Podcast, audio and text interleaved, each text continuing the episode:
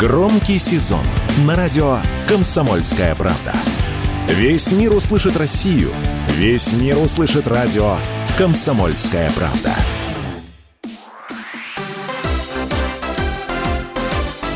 Новости спорта.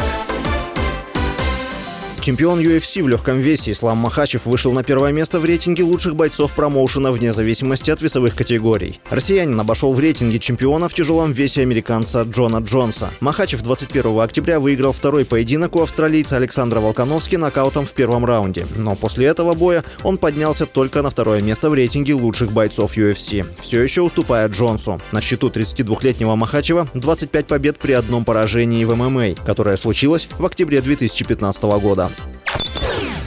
Российский теннисист Павел Котов вышел во второй круг турнира ATP в Софии. В первом матче 24-летний россиянин победил получившего вайлдкарт болгарина Александра Лазарова, 709-ю ракетку мира со счетом 3-6, 6-1, 6-2. Следующим соперником Котова станет аргентинец Себастьян Баес, 29-й номер рейтинга ATP, который посеян на турнире под четвертым номером. Котов сейчас занимает 80 место в мировом рейтинге. В конце октября он впервые в своей карьере дошел до финала турнира ATP, но в решающем матче в Стокгольме уступил французу Гаэлю Мон Монфису. Турнир в Софии завершится 11 ноября. Призовой фонд соревнований составляет 562 тысячи евро.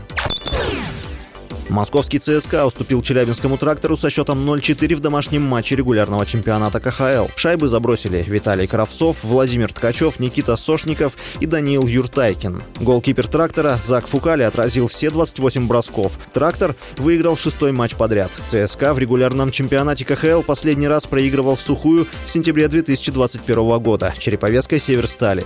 ЦСКА набрал 30 очков в 27 матчах и занимает пятое место западной конференции. Трактор с 34 четырьмя очками в 28 встречах расположился на шестой строчке на Востоке. В следующем матче «Трактор» 9 ноября в гостях сыграет с петербургским СКА. ЦСКА в тот же день примет омский «Авангард». В другом матче дня уфимский Салават Юлаев дома обыграл Сочи со счетом 3-1.